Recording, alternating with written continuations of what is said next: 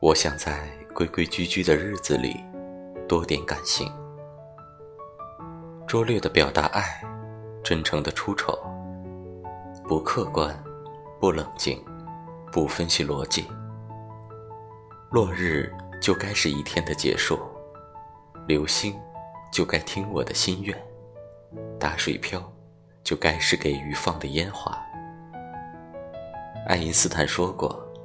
当他看到一个气球时，脑子里并没有氧气氢气的密度等，他只看到童年的快乐记忆。